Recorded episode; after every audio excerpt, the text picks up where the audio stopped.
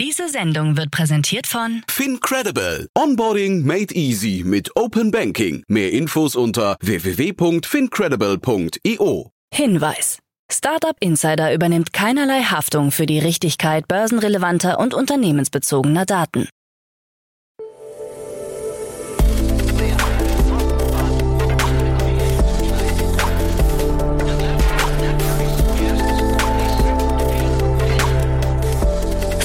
Startup Insider Daily.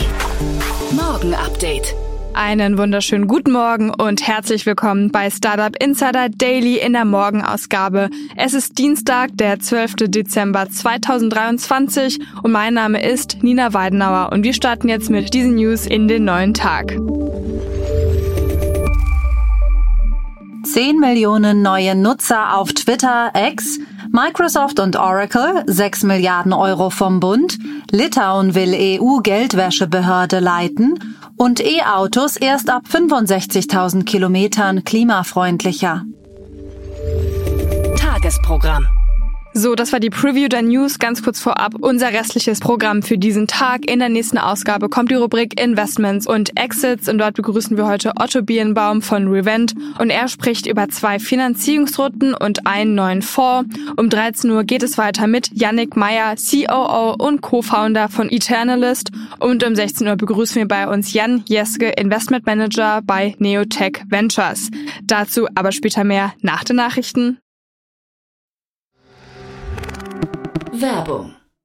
Hi, hier ist Nina, Content Managerin bei Startup Insider. Suchst du deine nächste große berufliche Herausforderung? Dann melde dich bei uns. Wir suchen aktiv nach neuen Teammitgliedern, die Startup Insider zum führenden Informationsmedium der deutschsprachigen Startup-Szene machen wollen. Aktuell suchen wir Sales Manager, Customer Success Manager, Finanzmanager sowie Werkstudenten in den Bereichen Sales, Product und Content. Aber auch wenn keine passende Stelle dabei ist, melde dich trotzdem bei uns. Wir suchen immer nach leidenschaftlichen Menschen, die mit Startup Insider Großes bewegen wollen. Also, um mehr zu erfahren und dich zu bewerben, geh jetzt ganz einfach auf startupinsider.de/slash insider. Startup Insider Daily.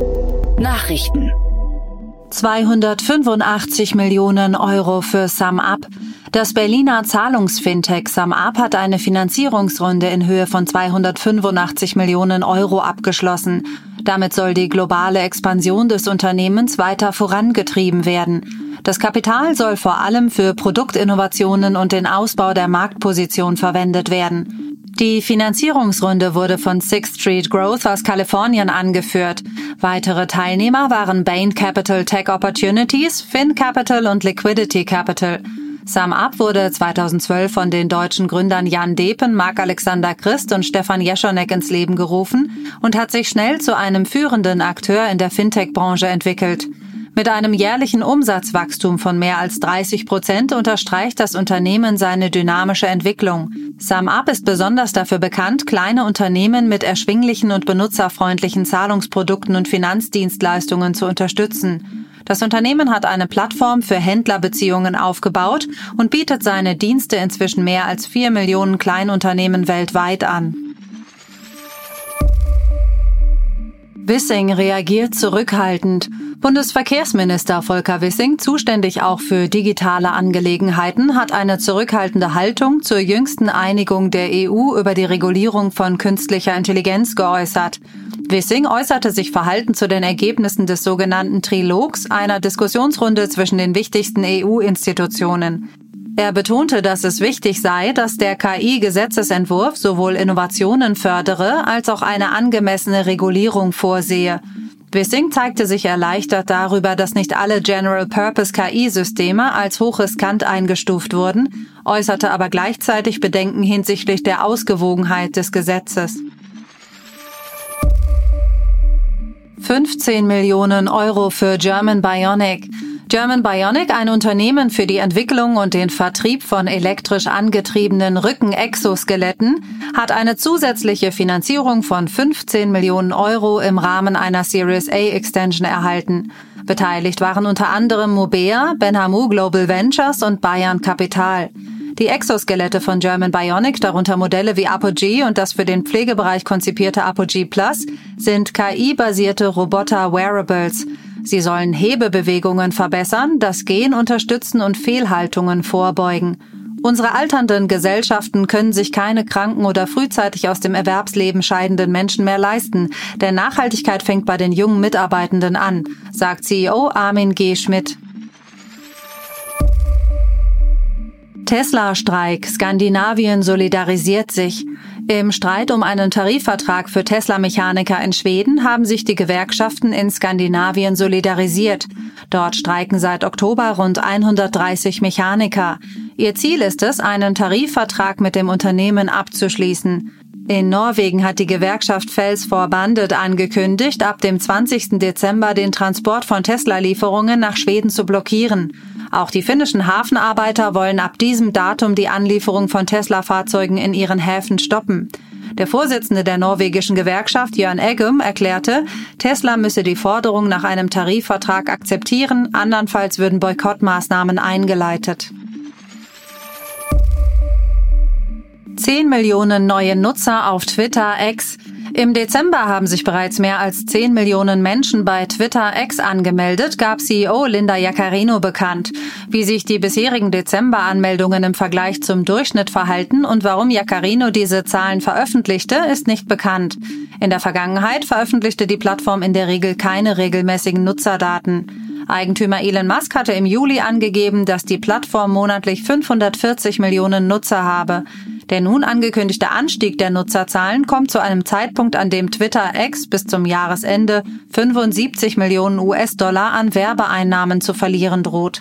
Der Grund dafür sind Werbepausen großer Marken auf der Plattform. Microsoft und Oracle 6 Milliarden Euro vom Bund. Rund 6 Milliarden Euro gibt die Bundesregierung für umfangreiche IT-Dienstleistungen von Microsoft und Oracle aus.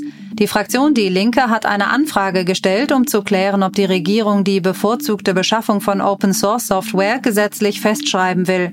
Ein Teil der Ausgaben, rund 1,28 Milliarden Euro, entfiel auf Microsoft-Lizenzen, vor allem auf die in verschiedenen Bundesbehörden genutzte Office-Software. Für Oracle-Dienstleistungen wurden Rahmenverträge im Wert von 4,8 Milliarden Euro bis 2030 abgeschlossen. Insgesamt belaufen sich die IT-Rahmenverträge des Bundes mit den zehn größten Vertragspartnern auf rund 13,6 Milliarden Euro. Die meisten dieser Partner kommen aus den USA, einige aus Japan, Indien und China. Deutsche Unternehmen erhalten davon nur einen geringen Anteil. Litauen will EU-Geldwäschebehörde leiten. Litauen will sich als europäisches Zentrum für Regulierungstechnologie positionieren und bewirbt sich um den Sitz der neuen EU-Geldwäschebehörde. Vilnius, die Hauptstadt Litauens und bereits ein bedeutendes Fintech-Zentrum, konkurriert um den Sitz mit Städten wie Frankfurt und Paris. Die Behörde soll einen einheitlichen Rahmen für die Bekämpfung von Geldwäsche und Terrorismusfinanzierung in der EU schaffen. Auswahlkriterien für den Sitz der Behörde sind unter anderem Personalrekrutierung, Erreichbarkeit, Ausbildungsmöglichkeiten und die Effektivität der Bekämpfung von Geldwäsche und Terrorismusfinanzierung im jeweiligen Mitgliedsstaat. Ein jährliches Budget von mindestens 400 Millionen Euro ist vorgesehen. E-Autos erst ab 65.000 Kilometern klimafreundlicher. Nach einer Studie der VDI-Gesellschaft Fahrzeug- und Verkehrstechnik ist die Nutzung von Elektroautos erst ab einer Fahrleistung von 65.000 Kilometern klimafreundlicher als die von Fahrzeugen mit Verbrennungsmotor, vorausgesetzt sie werden mit Ökostrom geladen. Wird dagegen ein konventioneller Energiemix inklusive Kohlestrom verwendet, erhöht sich diese Schwelle auf mindestens 90.000 Kilometer. Diese Differenz ergibt sich aus den Umweltbelastungen, die durch den Abbau der Rohstoffe für die Batterie, deren Produktion und den Transport aus Asien entstehen. In der Langzeitbetrachtung setzen sich bei der Ökobilanz dann E-Autos und hybridbetriebene Fahrzeuge dauerhaft durch, sagt Joachim Damaski, Vorsitzender der Gesellschaft. Grok Vorwürfe gegen Elon Musks KI-Bot. Die von Elon Musk ins Leben gerufene KI-Plattform Grok ist in die Kritik geraten, weil sie Fehlinformationen und Verschwörungserzählungen verbreitet. Grok lieferte unter anderem falsche Informationen über den israelisch-palästinensischen Konflikt und verlieh Behauptungen zu Pizzagate Glaubwürdigkeit, als er vom Medium Motherboard getestet wurde. Die Antworten von Grog auf Anfragen zu aktuellen Nachrichten waren oft teilweise korrekt, enthielten aber kleinere Unwahrheiten. Das wirft Zweifel an der Verlässlichkeit der von Grog generierten Informationen auf, zumal seine Quellen aus Nutzerbeiträgen auf Twitter X stammen. TikTok übernimmt Tokopedia. TikTok hat angekündigt, den indonesischen Online-Händler Tokopedia zu übernehmen, um sein Online-Geschäft in Südostasien zu stärken. Für 781 Millionen Euro erwirbt TikTok eine Mehrheitsbeteiligung an Tokopedia, das bisher zum Technologiekonzern GoTo gehörte. Insgesamt will TikTok 1,4 Milliarden Euro in den Online-Händler investieren. Mit der Übernahme hält TikTok nun 75,1 Prozent an Tokopedia und integriert TikTok Shop in das Unternehmen. Wir schaffen einen indonesischen E-Commerce-Champion, sagt GoTo-Chef Patrick Valuyo.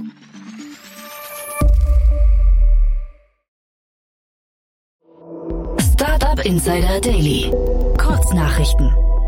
Mit 2,1 Millionen Euro hat das Berliner Startup Montamo eine Pre-Seed-Finanzierungsrunde erfolgreich abgeschlossen. Angeführt wurde die Runde von Project A Ventures und mehreren Angel-Investoren. Mit einem hybriden Ansatz, der spezialisierte Ausbildungszentren und digitale Lösungen kombiniert, will Montamo Menschen mit Migrationshintergrund für den Wechsel in den Energiesektor qualifizieren. Das Berliner Wärmepumpen-Startup Autark hat in einer Pre-Seed-Runde einen nicht näher bezifferten einstelligen Millionenbetrag erhalten. Zu den Investoren gehören PropTech One Ventures, Better Ventures sowie bekannte Business Angels, darunter Christian Vollmann, Gründer von C1 und Kai Hansen, Gründer von Lieferando. Autark hat eine Software entwickelt, die die Installation von Wärmepumpen effizienter machen soll. Alibaba investiert erneut in seine südostasiatische Tochtergesellschaft Lazada und pumpt weitere 634 Millionen US-Dollar in das E-Commerce-Unternehmen. Damit steigt die Gesamtinvestition von Alibaba in Lazada im laufenden Jahr auf über 1,8 Milliarden US-Dollar. Lazada konkurriert in Südostasien mit Unternehmen wie Sea Limited und Tokopedia. Microsoft erweitert die Kapazität seiner Cloud-Lösung Azure Cloud in Deutschland und plant sie bis Anfang 2024 zu verdoppeln. Der Ausbau wird durch die verstärkte Nutzung von künstlicher Intelligenz in deutschen Unternehmen vorangetrieben. Die Azure-Kapazitäten werden insbesondere im Rhein-Main-Gebiet ausgebaut, wobei deutschlandweit bekannte Unternehmen wie Bayer, Deutsche Bahn, Lufthansa und SAP bereits zu den Referenzkunden gehören. Googles experimentelle KI-gesteuerte Notiz-App Notebook LM ist nun in den USA weitgehend verfügbar und erhält neue Funktionen. Die App verwendet nun Googles Gemini Pro KI-Modell, um bei der Dokumentenverarbeitung und dem Verständnis zu helfen. Zu den neuen Funktionen gehört die Möglichkeit, Notizen in verschiedene Dokumentenformate zu verwandeln, sowie vorgeschlagene Aktionen und erweiterte Nutzungsmöglichkeiten für die App. Das waren die Startup Insider Daily Nachrichten von Dienstag, dem 12. Dezember 2023. Startup Insider Daily Nachrichten. Die tägliche Auswahl an Neuigkeiten aus der Technologie- und Startup-Szene. So, das waren schon die Nachrichten des Tages. Ich hoffe, ihr wurdet gut unterhalten. Jetzt kommen wir zu dem weiteren Tagesprogramm bei Startup Insider. Wie eben schon angeteasert, Otto Birnbaum bespricht in der nächsten Podcast-Ausgabe drei News. Zum einen, Upway, der Marktführer unter den E-Bike-Marktplätzen mit Sitz in Amsterdam, hat in einer Series B 27,6 Millionen Euro eingenommen. Außerdem das Pariser Deep Tech-Startup Equimia, das Quantenphysik und generative KI für die Arzneimittelforschung einsetzt, kündigte gestern eine Zusammenarbeit mit dem Pharmaunternehmen Sanofi im Wert von bis zu 140 Millionen US-Dollar an. Und das letzte Thema, Rockstart, ein globaler Frühphasen-VC, gibt den Launch seines zweiten Agri-Food-Fonds bekannt. Der neue Fonds untermauert das Ziel des Unternehmens, den Wandel zu einer erneuerbaren und nachhaltigen Zukunft zu finanzieren. Der Fonds strebt einen Abschluss in Höhe von 50 Millionen Euro an. Diese drei Analysen dann in der nächsten Podcast-Ausgabe. In der Mittagsfolge sprechen wir heute mit Yannick Meyer, COO und Co-Founder von Eternalist. Das Startup hilft Anlegern bei der Erstellung einer digitalen Kunstsammlung. Es bietet ein All-in-One-Paket, welches Beratung, Kauf und Verwaltung von digitalen Kunstwerken umfasst. Das Interview dann um 13 Uhr. Und in der letzten Folge für diesen heutigen Dienstag ist es mal wieder Zeit für die Rubrik VC Talk. Dort begrüßen wir Jan Jeske, Investment Manager bei Neotech Ventures. Der Kölner Early Stage VC investiert in tech-basierte Unternehmen von der Pre-Seed-Phase bis zur Series A mit, mit Initial bis zu 1,5 Millionen Euro. Insgesamt hat der Risikokapitalgeber bereits mehr als neun Startups unterstützt. Diesen VC Talk dann um 16 Uhr. Das war's jetzt auch erstmal von mir, Nina Weidenauer. Ich wünsche euch noch einen guten Start in den Tag und wir hören uns dann morgen wieder. Macht's gut!